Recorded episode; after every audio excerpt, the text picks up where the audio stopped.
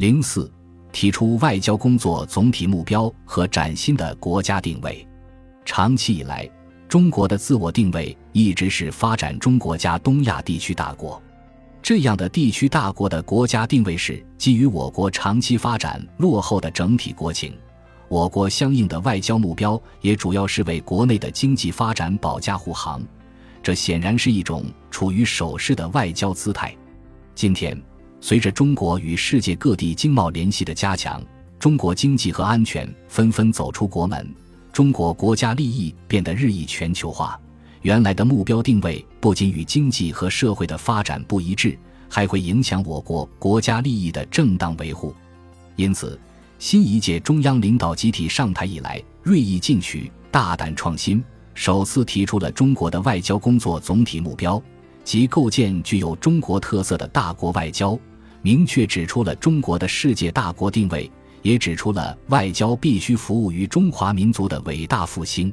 从中国梦到外交工作总体目标是中国外交服务于中国国家发展的重要体现。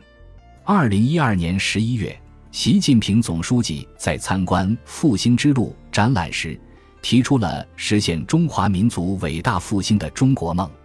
二零一三年三月，新一届国家领导人换届完成，习近平总书记再次畅谈中国梦，实现中华民族伟大复兴的中国梦。就是要实现国家富强、民族振兴、人民幸福。二零一四年十一月二十八日至二十九日，中央外事工作会议在北京举行。习近平总书记在会上发表重要讲话。这次讲话首次提出了我国外交工作总体目标，即高举和平、发展、合作、共赢的旗帜，统筹国内国际两个大局，统筹发展安全两件大事，牢牢把握坚持和平发展。促进民族复兴这条主线，维护国家主权、安全、发展利益，为和平发展营造更加有利的国际环境，维护和延长我国发展的重要战略机遇期，为实现两个一百年奋斗目标、实现中华民族伟大复兴的中国梦提供有力保障。实现两个一百年奋斗目标、实现中华民族伟大复兴的中国梦，是中国共产党领导一切工作的最高纲领。